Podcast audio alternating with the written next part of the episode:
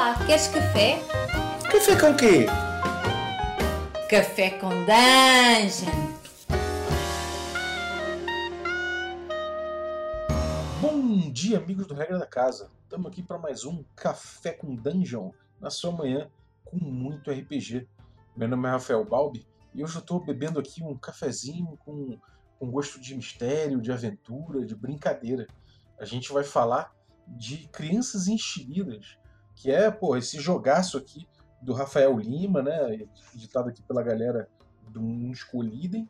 E a gente vai abordar esse jogo que a gente já falou aqui no podcast, inclusive se você quiser ouvir, tem mais um episódio sobre isso, só que dessa vez a gente vai falar um pouco abordando a coisa das crianças, né? E também, para complementar o Rafa Lima, que está aqui participando, tem também o Joca e o Ulisses do RPG, então a gente vai trocar uma ideia aí com gente que tá gabaritada e que tem costume de mexer, de, de criar para crianças, de brincar com crianças, jogar com criança.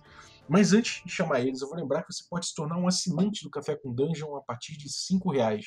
Cinco reais não são nada e você já, já pode participar aqui do nosso programa, do nosso grupo de Telegram, que tem muita gente maneira trocando ideia de RPG e também participa de sorteios e recebe conteúdo extra. Se você estiver numa fase ruim, não estiver podendo ajudar, se você espalhar a palavra já ajuda bastante. Então agradeço de toda forma a sua audiência. Vamos lá. É... Bem-vindo, Rafa. E aí, Balbi, bom dia, tudo bom? Tudo ótimo. O que você está bebendo, meu camarada? Para falar de crianças enxeridas, tem que estar tá tomando um todinho, né? Eu achava que você ia falar uma fruta uva, mas o todinho está bem representado. E aí, Joca, beleza? Beleza, Babi. Mas aqui eu diria que a gente teria que estar tá tomando uma grapete. Mas é, tava no, só, só, no cafezinho mesmo. Beleza. E estamos também com o Ulisses. Bem-vindo, cara. Obrigado. Bom dia para todo mundo aí. Eu tô tomando aqui o meu leitinho morno com biscoito Scooby. a galera tá bem hoje. E ninguém falou Yakult, mas, pô, eu podia estar tá tomando Yakult, dei mole. Bom, em primeiro lugar, eu recebi aqui uma cópia do Crianças Enxeridas. Essa cópia vai devidamente para algum de nossos assinantes. Ela tá linda, então eu vou, vou ser obrigado a pegar uma para mim também, porque tá lindo, cara, tá maneiro, o conteúdo tá foda, ele tá editado numa, como se fosse num caderno pautado, as ilustrações estão legais, as instruções estão legais, então primeiramente parabéns aí pela pra galera, pra produção de vocês. Parabéns, parabéns também pro Ulisses, o canal tá ficando cada vez mais maneiro, cara, vocês estão com conteúdos legais e, e participações em podcast mil também, né? Então, porra, vamos, vamos começar aqui com chave de ouro. É, primeira coisa, jogar com criança, criar para criança. Eu creio quem ganhar a iniciativa pode falar primeiro aí, não tem problema. É, essa produção para crianças, vocês vocês fazem com algum cuidado em relação à faixa etária? Quais são as faixas etárias que vocês conseguem fazer um recorte quando vocês falam em jogar com criança e produzir para criança? É, galera que já me conhece, né? Eu sou professor da rede pública de ensino aqui no Rio Grande do Norte, Natal, né? No, no ensino fundamental. Então eu comecei a trabalhar com crianças, né, com crianças do segundo, terceiro e quarto ano, né, naquela idade entre 8 9 anos, né? E trabalhar com crianças é uma experiência totalmente diferente, né? Porque por, nós temos que muito, né, o quem está contando a história, o narrador, no caso o professor usando o RPG, né, como ferramenta de ensino e aprendizagem, tem que se deixar levar, né, pela criança também apesar de ter o planejamento da aventura, ter tudo pronto, mas também tem que deixar espaços abertos, né, para aquela dialética com a criança, as suas ideias, porque a criança ela vai também colocar a, a, os seus anseios ali, né? Aí nós fazemos esse resgate com Paulo Freire, né, no Pedagogia da Autonomia, que a criança ela não é uma tábula rasa, né? Ninguém é. A gente, nós não vamos chegar lá e só depositar a história na criança, né, sem a criança interagir. Não, a criança ela quer interagir. E não adianta, ela vai interagir. Ela vai interagir, né? Ela, por mais que você não queira, ela vai interagir.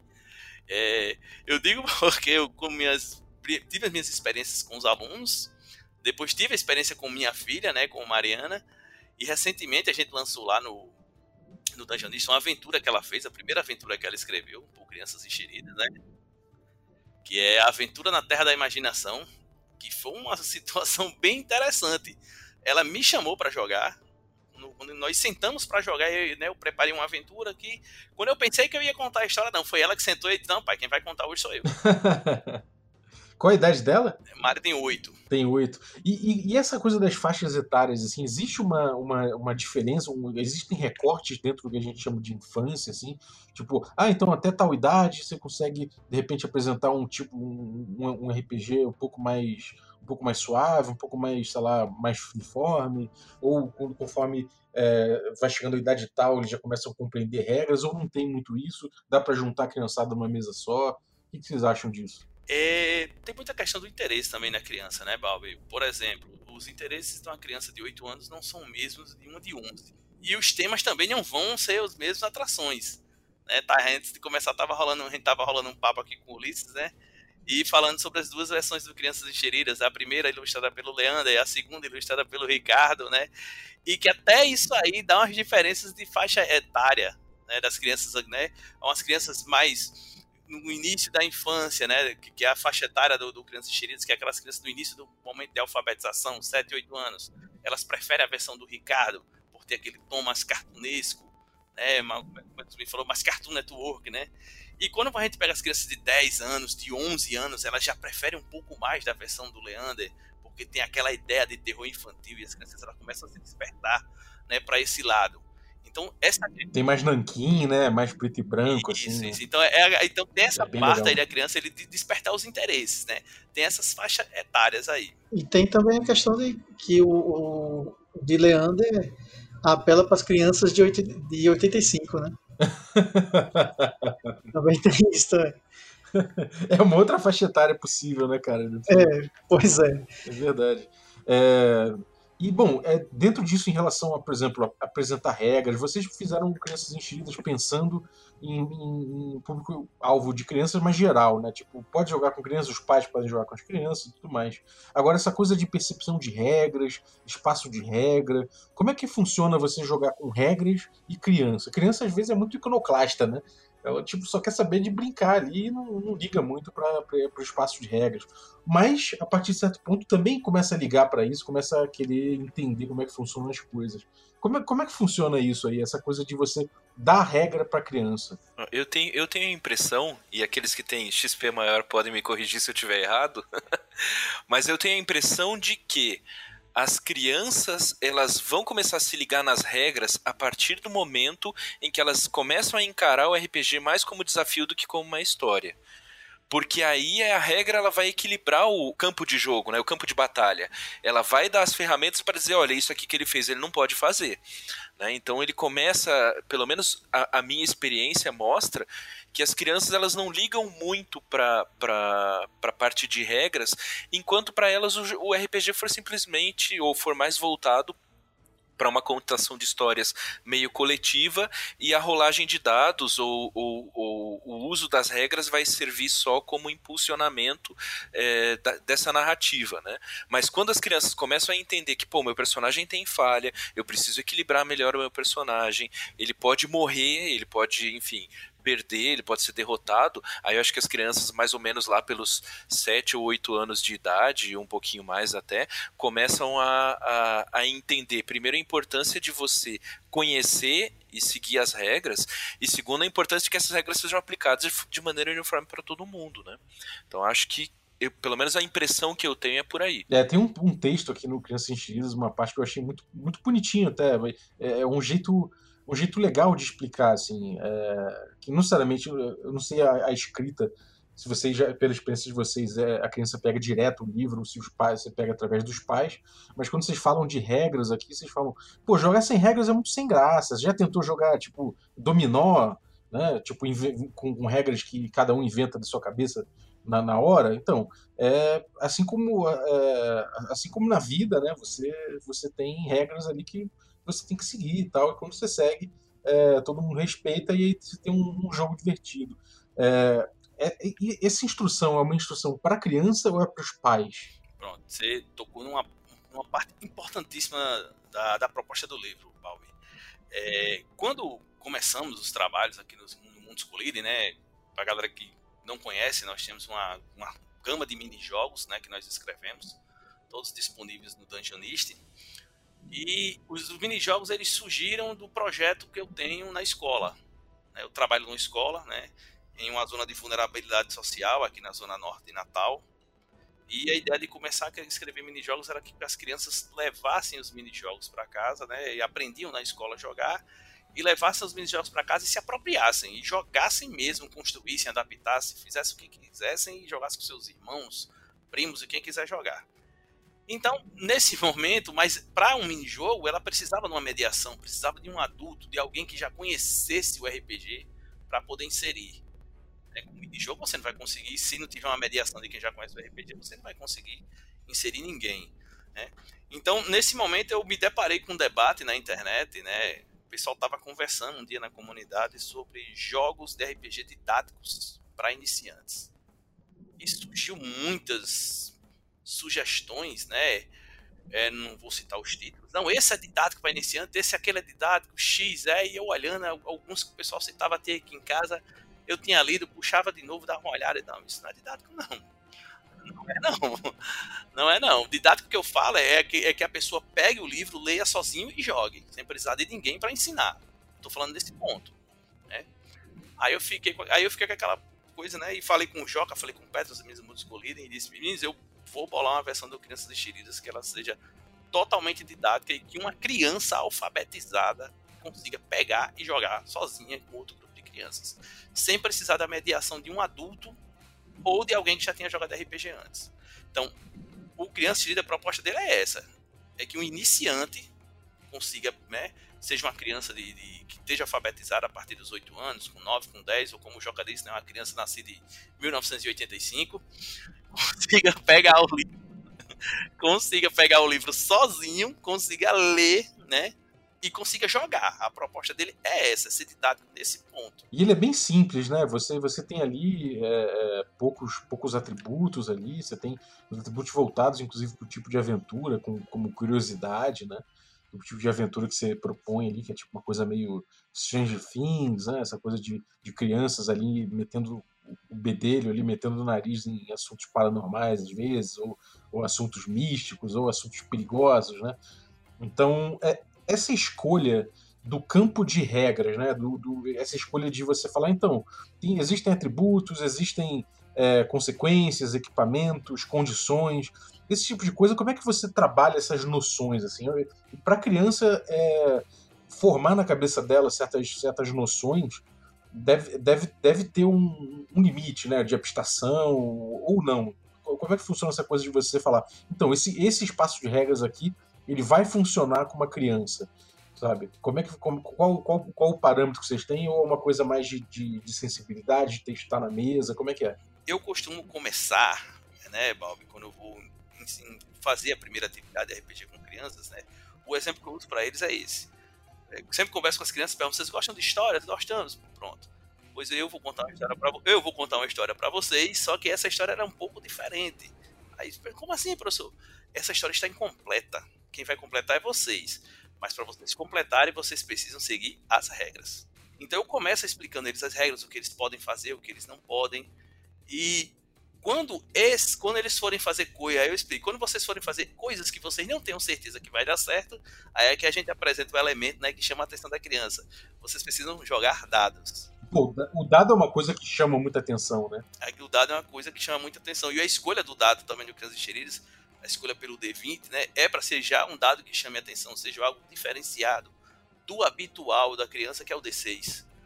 É mesmo que você nunca tenha jogado RPG, você já topou com um D6 na sua vida. E tem alguma questão de acessibilidade em relação ao D20, a escolha do D20? Vocês têm algum, vocês já tiveram que contornar isso de alguma forma? Geralmente, quando eu faço as atividades na escola, eu estou levando os D20, eu tenho os D20, né? Aí nesse ponto, é, é, como o jogo ele foi feito né, para crianças e que está acontecendo muito aos pais, né? Como a gente falou, os pais compram geralmente a galera da comunidade que já tem D20, que já usa e tudo mais, né?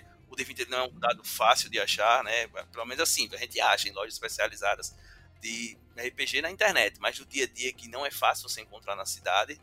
E nós testamos aí é, substitutos com cartas. Ah, legal.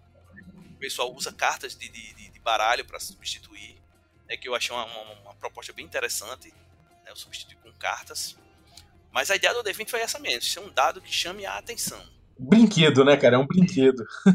É, eu tô vendo um dado diferente ali, eu nunca vi esse dado desventilado. O que esse dado tá fazendo aqui? Deixa eu pegar ele, deixa eu rolar. E vira uma festa, todas as crianças pegam, rolam um monte antes de começar a jogar, né?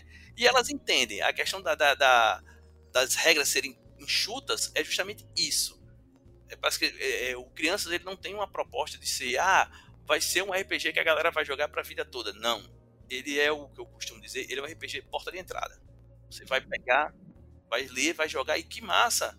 Gostei e tal. Tem outras coisas? Tem, tá aqui. É o que a gente usa lá no projeto. É, a, gente tem uma biblioteca, a gente tem uma biblioteca lá com vários títulos nacionais conhecidos, né? A galera vive mandando doações. Né? Tem um livro de tudo. O pessoal das editoras, os autores estão mandando sempre livros para mim.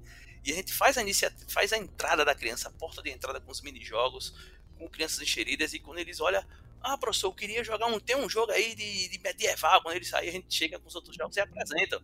A gente tem isso aqui. Tem toda essa dinâmica de empréstimo. Os meninos eles pegam livros emprestados na biblioteca lá, né? Que carinhosamente chamou de biblioteca lúdica, né? E eles pegam os livros de RPG emprestado, levam, trazem, jogam. A gente empresta dados também. Cede espaço na biblioteca para formarem grupos de RPG no contraturno. E tem muita procura, pra caramba, assim. Tem sim, os meninos sempre estão lá dando uma procurada, eles vêm no outro horário, os estudam de manhã, vêm à tarde, os que estudam à tarde vêm pela manhã. Ex-alunos retornam à escola também para continuar jogando. Rapaz! Né? Aí nós trabalhamos com uma dinâmica de narrador multiplicador, né? Sempre tem os meninos que narram, né?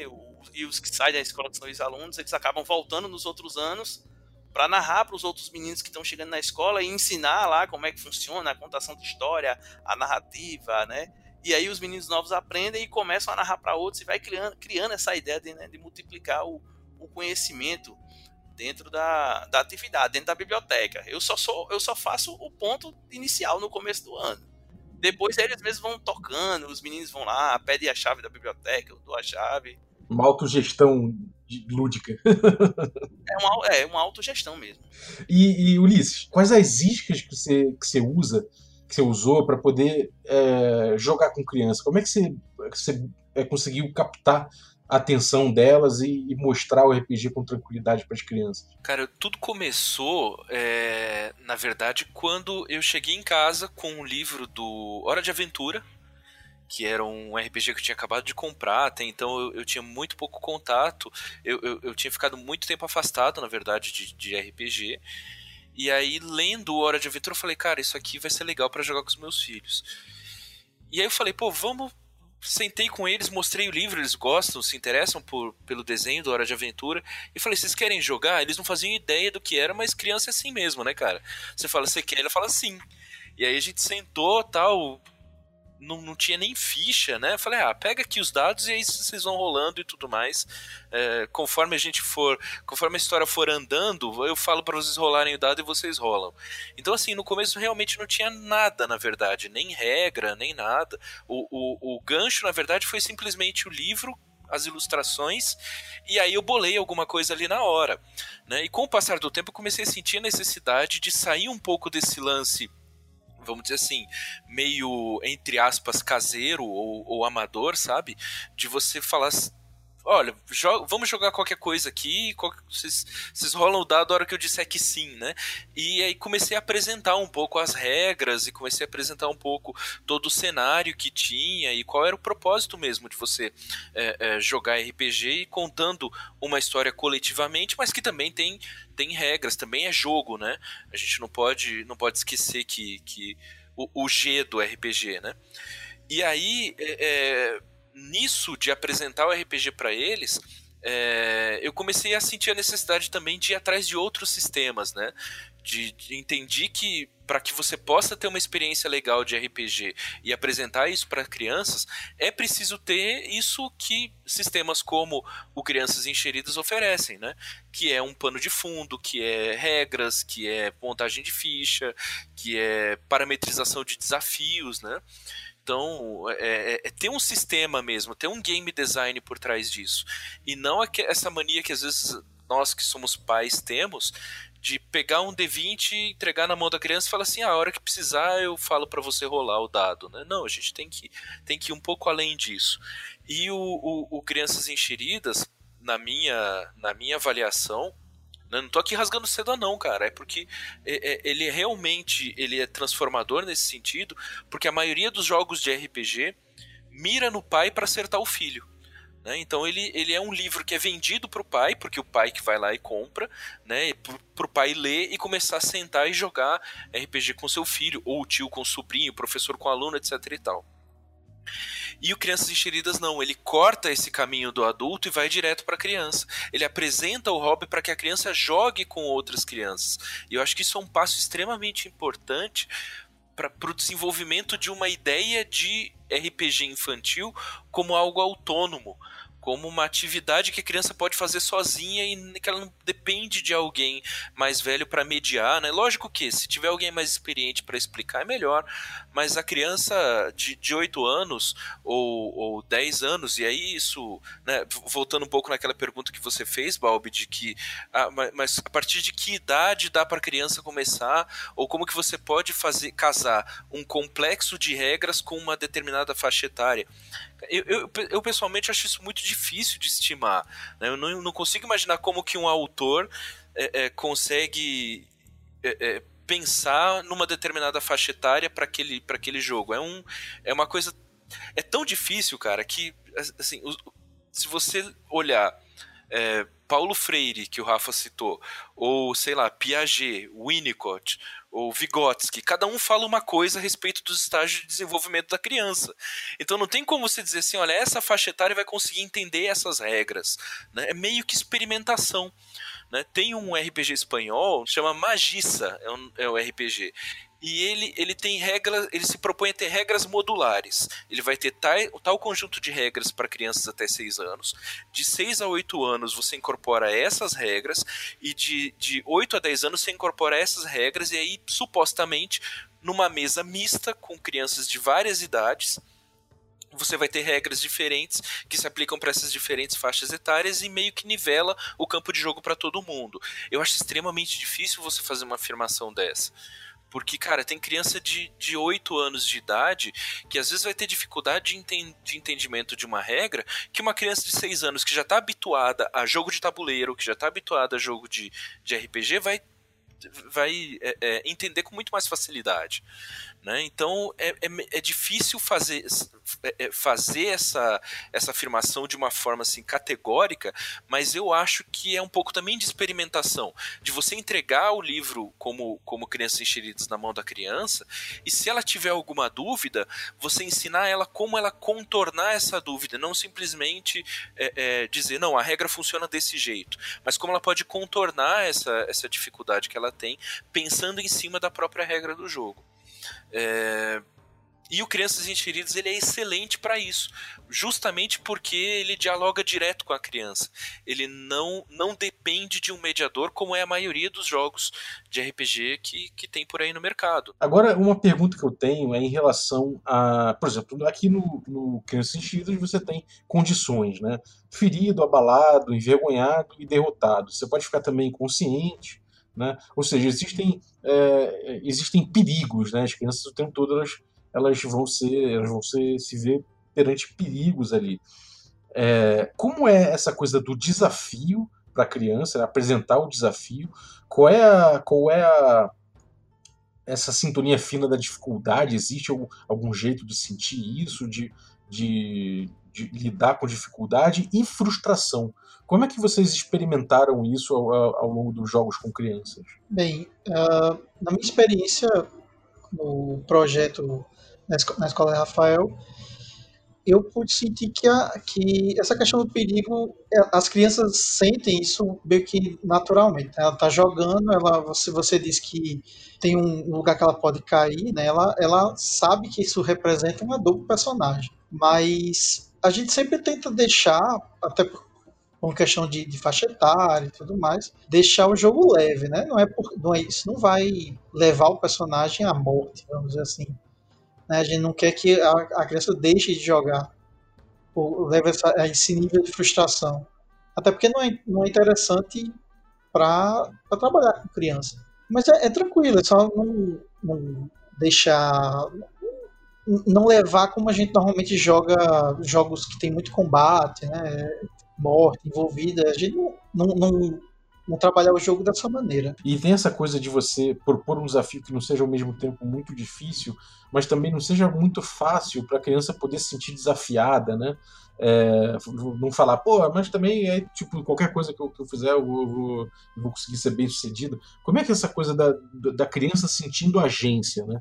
Agência no sentido de, pô, as, as ações dela, dela reverberam na narrativa para bem ou para mal, né? Como, como, como, dosar essa coisa aí é, durante o jogo? Olha, Balbi, as crianças elas são muito mais criativas do que a gente muitas vezes consegue conceber, né? Então. Mais do que a gente é, né? Às vezes. É, exatamente. Mas elas têm, uma, têm umas sacadas que normalmente você sabe que o jogador adulto né, o adolescente normalmente não teria. Na, na, minha experiência, eu vi, eu vi as crianças fazerem coisas que eu, poxa, eu nunca pensei que ela, que ela resolveria dessa maneira. Então, na verdade, você acaba tendo que se preparar muito mais por inesperado do que achar que vai ser impossível para ela resolver. Eu, eu, eu sou da opinião, cara, que, assim, frustração em jogo de RPG para criança é, é, eu vou tentar elaborar isso de um jeito que não seja tão pesado, mas assim, é fundamental, cara. Aquilo que o Greg Gillespie falou naquela entrevista, Balbi, de que tem que ter desafio, senão não é RPG.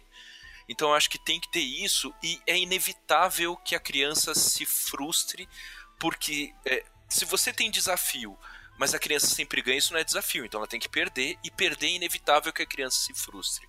O que eu acho que pode comprometer é, é, a, a, a, possibilidade da criança continuar jogando, ficar puta com o jogo e não querer mais saber desse negócio de RPG é, é a percepção de que a derrota foi injusta. Eu acho que isso pesa muito mais e, e por isso que duas coisas são extremamente importantes para evitar isso: é a antecipação, né, o foreshadowing, e o conhecimento ou a explicação de como a regra funciona.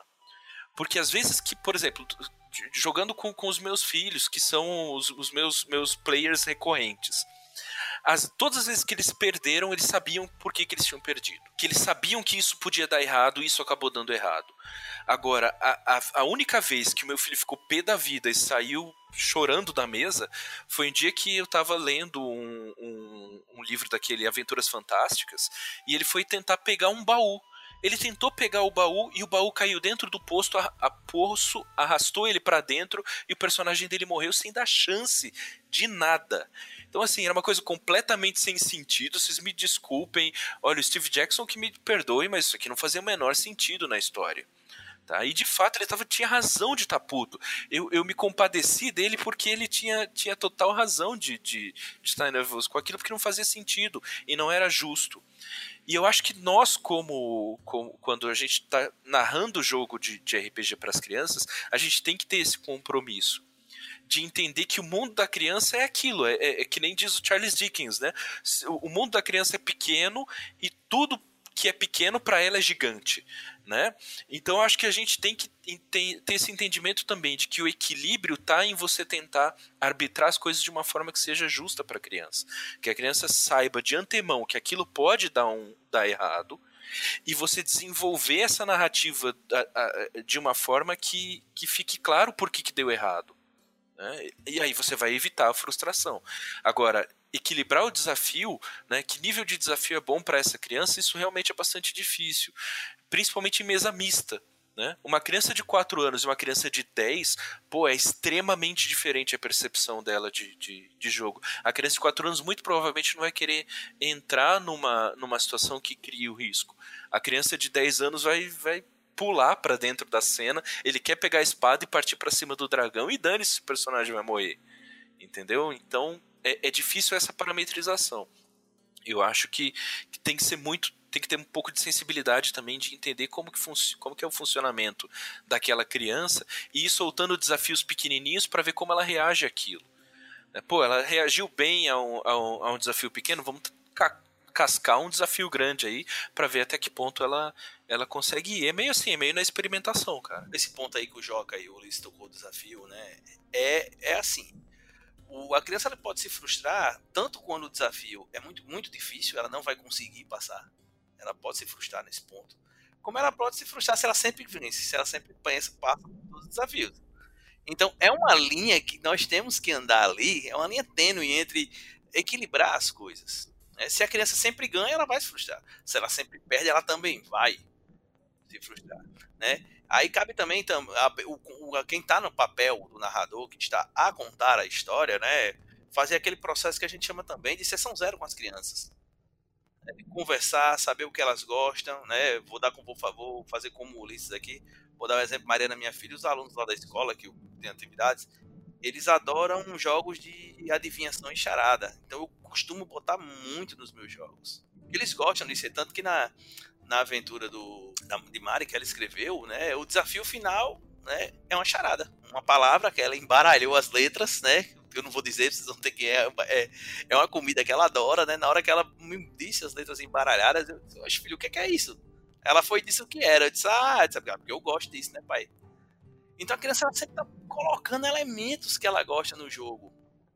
Né? Ela coloca esses elementos que ela gosta, ela gosta, do, ela gosta do desafio também, mas o desafio tem que ser aquele desafio, mesmo que seja difícil, seja um desafio possível. Não pode ser aquele desafio impossível que só para massacrar a criança e frustrar a criança. Não, não. Tem que ser um desafio que seja possível. Que mesmo que ela falhe, ela sabe que, poxa, eu cheguei perto, eu vou de novo. E tem mecanismos assim que você pode usar para não, não não forçar a barra demais isso? Tipo, pô, você viu que pesou um pouquinho a mão? Tem alguma, alguma coisa que vocês recomendam, assim, para você ir dosando on the fly, assim, conforme o jogo acontece? Deus Ex Machina. Deus Ex Machina. Ó, apareceu aqui uma fada, entendeu? Pô, a criança lá não tá conseguindo escalar, veio um velhinho aqui e falou, não, deixa que eu te ajudo. Dá pezinho pra criança subir o, o muro. Deus Ex Machina, cara, é o que mais funciona. E, assim, para nós, jogadores experientes, adultos e tal, Deus Ex Machina é um troço meio forçado, né? Pô, ah, ficou mais muito fácil. Mas eu acho que as crianças elas não têm os mesmos referenciais que a gente. Né? Então não é desonesto você usar um recurso narrativo desse para você tentar destravar um, um, um, um, desafio que ficou lá muito pesado e, e dar continuidade à história, né? Acho que não, eu, eu não vejo isso como, como uma, uma desonestidade, justamente porque às vezes a criança não tem o nível de experiência, não tem o nível de, de entendimento, às vezes a, pessoa, a criança não consegue entender ou, ou, ou raciocinar em cima daquele desafio, e ali vai ficar travado aquilo ali, né?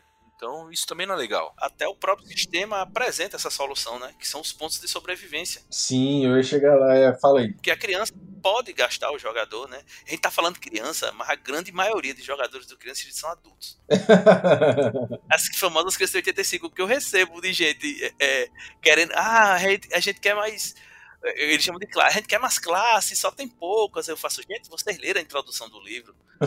Eu fico muito feliz porque vocês estão jogando demais, mas esse livro não é para vocês. mas o que eu recebo de gente pedindo, pedindo umas coisas, é bem engraçado, né?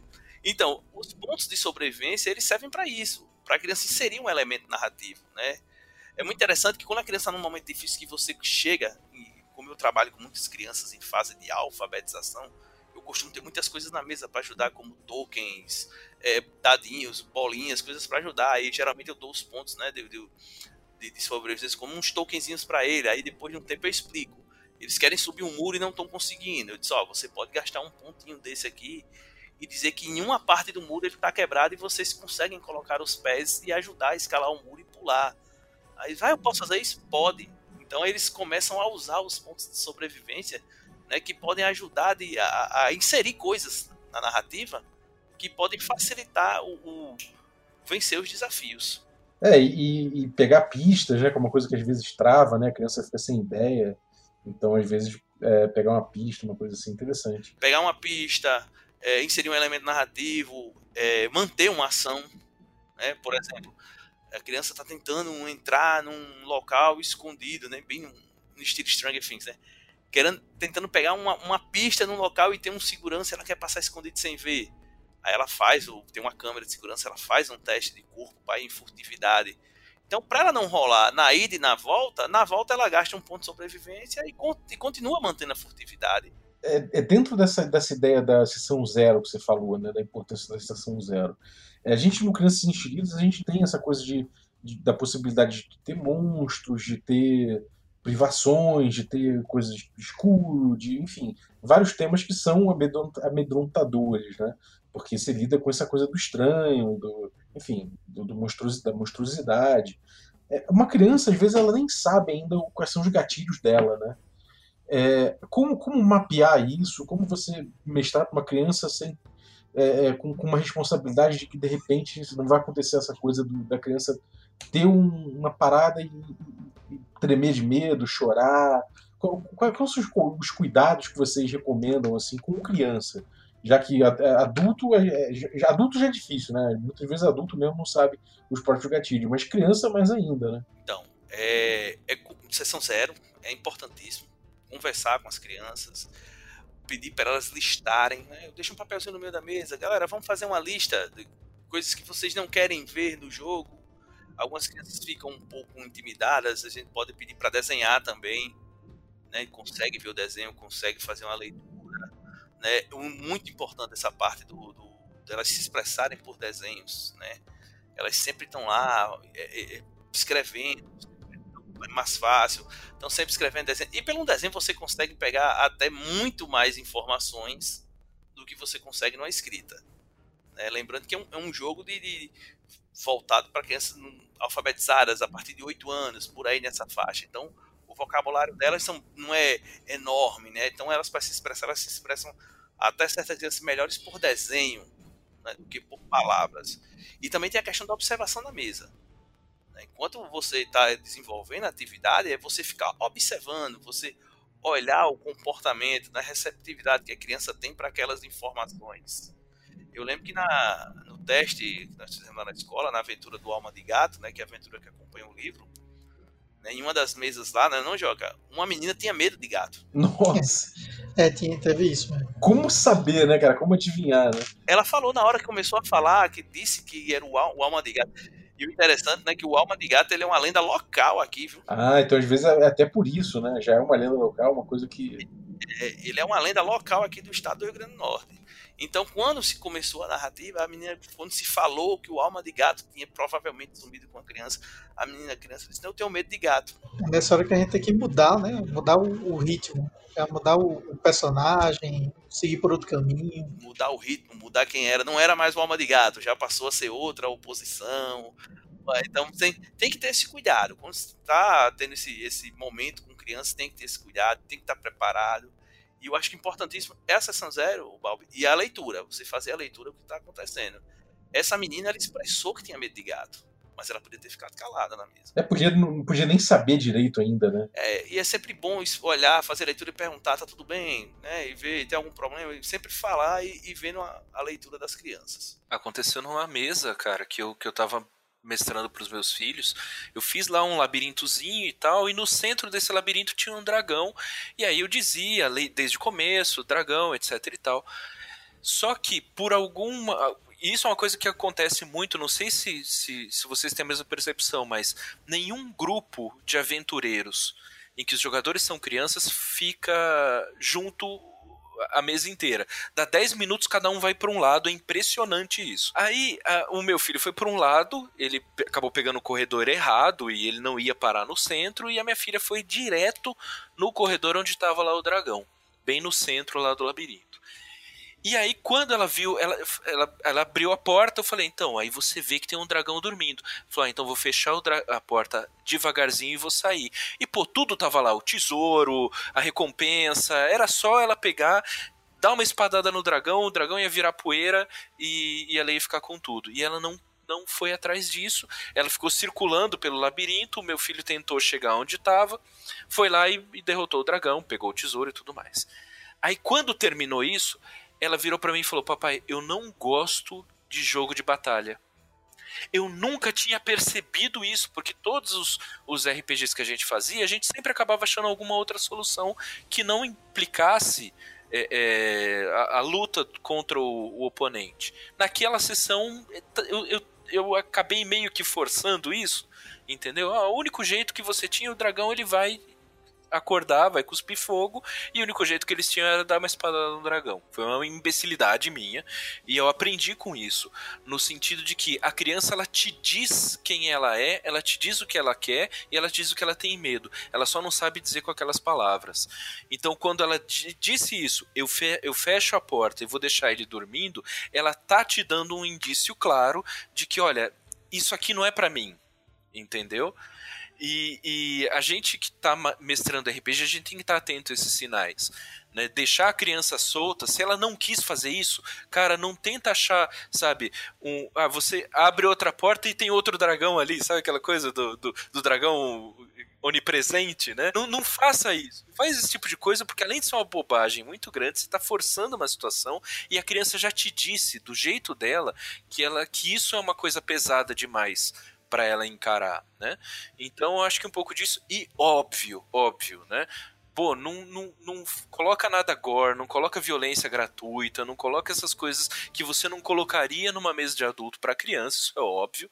Uh, sei lá, carta X acho que é uma coisa interessante. Né? Tem um, um jogo que chama No Thank You Evil. No Thank You Evil. Que é a criança essa é a palavra-chave para a criança dizer, olha, isso aqui é demais para mim. Ele foi escrito pela Shanna Germain também, que tem um material sobre o consent in gaming, né?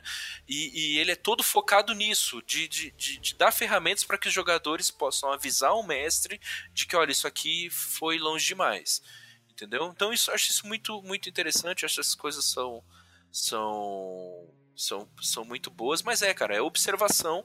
Concordo totalmente com, com o Rafa, que observação é fundamental. Você olhar as reações da, da criança e, e, e, tentar enxergar além do, daquilo que ela está mostrando, né? E não forçar a barra. Agora, no Crianças Enxeridas, a gente tem aventura pronta, inclusive, e tem também um pedacinho que ensina a estruturar um pouco, né? Uma, um, eventos e um pouquinho de cenário, assim. Vocês, inclusive, colocaram muitas dicas, né? Que vocês colocam, colocaram como dica narrativa, e isso aparece o tempo todo, né? É, como, como é que é essa coisa da, de você é, dar um, fazer uma instrução de narrativa, né? Porque a aventura é uma instrução narrativa, não necessariamente de regra. Como é que é essa coisa de estruturar isso na cabeça de uma criança? É, como é que é essa coisa do, das dicas narrativas? Como é que surgiu essa necessidade também? Esse, esse momento foi muito massa. A gente foi muito debatido no mundo escolhido, hein, Bob? Como eu disse. É, a proposta do Crianças Xeridas, como falou antes, né? Falei antes, era criar um livro didático, né? Então, quando nós pensamos nessa parte da estrutura do, do capítulo do narrador, pensamos também na proposta de alguém que nunca, nunca narrou, nunca teve a oportunidade de narrar. E algumas dicas narrativas que a gente foi aprendendo ao longo do ano, que a gente acha que é interessante para quem está contando, começando a contar histórias, para poder dar uma dinâmica, dar uma fluidez melhor na história, né, nós colocamos. Sentamos, é, fizemos uma um, um conversa. Eu, vamos lá, é, essa ideia é legal, essa é legal. Uma, não, essa aqui não é tão legal para uma criança, isso não é bom. Né? Tem lá a árvore também de eventos, né? como você citou, que é estrutura do evento né? para uma aventura. Começa aqui e vai se desencadeando uma série de eventos que levam até o ponto final. É tranquilo para elas perceber esse tipo de, de estrutura e ainda assim dar liberdade. Sim. Por quê? Porque é um guia. Né? Não, quer, não quer dizer que você vai ter que fazer aquilo. O que está ali é uma sugestão, né? como bem falado, é uma dica narrativa. É uma sugestão. Né? Tipo, comece estruturando sua aventura por aqui. Nós vamos te apresentar esse guia aqui para você fazer as suas aventuras. E depois você vai constrói suas aventuras como você achar, né? Como a ideia que você teve, a ideia que você acha legal. É tanto que dos meninos, né, do, lá da escola do projeto que que se atrevem, né, a, a narrar logo, né, que tem uns que tem, são mais contidos, eles jogam bem mais vezes para poder ir narrar. Tem uns não, que jogam uma vez já quer contar a história. Eu acho massa. Ele joga uma vez e já fica que não. Aí é engraçado que eles jogam uma vez, termina a oficina no projeto, a gente sai, toma uma água, dez minutos depois eles já estão com um grupo lá de fora. Já vem com a alma. E a gente sabe, nós passamos por esse processo. Quem não queria, quando pegasse o primeiro livro de RPG, tivesse dicas narrativas? É, é verdade, eu achei muito legal isso, eu achei muito bom. E, e vocês pontuaram muito bem, então, assim, me pareceu que vocês realmente tinham noção do que, que precisava ali dar um, dar um empurrãozinho, sabe? Sim, dialogando com os meninos, né, e, e, e observando, sabe? Vendo as dúvidas que eles tinham. é, eu, eu tenho aqui um, monte de anotações que era quando os, eu sempre faço no projeto incentivo os meninos a narrarem, para eles se tornarem multiplicadores. E quando eles vêm me fazer perguntas, né, professor Rafael, é, quando acontecer isso eu faço o quê? Aí eu, vou, aí eu fui anotando. Vocês têm dúvida com isso, quem com aquilo? E na hora de fazer o Crianças, né, quando eu escrevi, sentei com os meninos, com o Joca que está nessa parceria comigo no projeto, com o Petras que a gente dialoga muito, e eu fiz, ó, os meninos têm essa dúvida, essas dúvidas aqui. Vamos, vamos organizar, ver se a gente consegue botar isso tudo como dica no capítulo do narrador para os meninos. E tem, assim, tem também a questão de, além desse, dessa experiência, né, de, de, ver as dúvidas mais frequentes dos meninos, de, de ver como eles, como eles costumam fazer as histórias, ou observar como a gente conta a história e como isso reflete neles. Tem também a, as nossas próprias experiências enquanto narradores quando começamos, né? Todo mundo teve, às vezes fica travado, tem dificuldade em certas coisas que só com o tempo jogando, tudo mais, desenrola. Principalmente observar outros narradores mais experientes. E assim, ter alguém, ter alguma coisa no livro que a gente consiga repassar é, justamente essa experiência que a gente adquiriu, eu às vezes faz falta em alguns livros até mais atuais, né? livro de RPG que, que para adulto, né? Às vezes falta isso também para ajudar a gente. Pô, legal, gente. Pô, o material de vocês é muito bom, é, repetindo. É, e, pô, foi legal, muito legal a conversa aqui. A gente chegou no nosso tempo.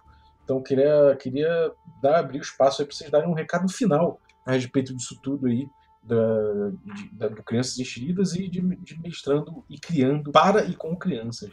Manda aí, Rafa. Recadinho final. Primeiro eu queria dizer, acho que eu já disse, eu vou dizer de novo, todo episódio eu digo. Esse cenário do Crianças Encheridas que tem, né, a Rua do Visconde, é a rua onde eu morava. Muito bom. é a rua onde eu morava, no bairro que eu fui criança, né? Eu acho muito interessante isso, porque porque eu dou aula na a escola onde eu trabalho, onde eu dou aula, é no mesmo bairro onde eu morei desde a minha infância. Então, quando eu faço atividades usando esse cenário com os meninos, né, eu falo dos locais, eles olham e falam, professor, mas isso não é mais assim não. O local transformou, o local mudou, né? Eu acho massa essa experiência de, do, do, local, da identidade. Eu tinha uma identidade, eu tenho minha lembrança do local nos anos 90 e os meninos agora nos anos 2020 é outra. né? Isso é uma parte que eu acho bem interessante que, que esse livro, resgate que esse livro me traz quando eu faço essas atividades, né? No mais, eu queria agradecer né, ao Balbi mais uma vez o convite, né, a oportunidade de conversar com o Ulisses aqui, primeira vez aí, a gente sempre tá trocando umas ideias aí pelas redes sociais, pelos Instagram, pelo Instagram, compartilhando fotos dos filhos, né? E das nossas experiências com RPG, né? Joquinha também por ter vindo aqui. Joquinha, tá, a gente tá sempre trocando ideia, né, Joquinha? Aí, Joquinha, a gente tá sempre fervilhando, fazendo aquele bate-papo lá na cozinha do Mundo Escolhido pra. A parceria aqui nunca termina. É, sempre preparando alguma coisa para sair aí, né? E no mais, pedir pro pessoal visitar, né? A loja do Mundo Escolhido, lá no Dungeonist Todos os jogos estão lá, não pague o quanto quiser, né? E como eu sempre digo, pode baixar a gente de graça, baixar, imprimir, distribuir, fazer o que quiser. Se você achar que a gente merece uma ajudinha, vai lá, bota um real ou dois lá, mas baixe e joga. O importante é baixar e jogar. E mais uma vez, muito obrigadão, valeu Balbi. Precisando, estamos por aqui. Você, Joaquim, manda um papo aí. Então, gente, é, obrigado, né, Balbi, pela oportunidade de falar aqui. Foi um prazer conhecer o Ulisses, que eu não conhecia ainda. Eu já tinha ouvido muito falar por causa de Rafael, mas não, não tinha conversado com ele.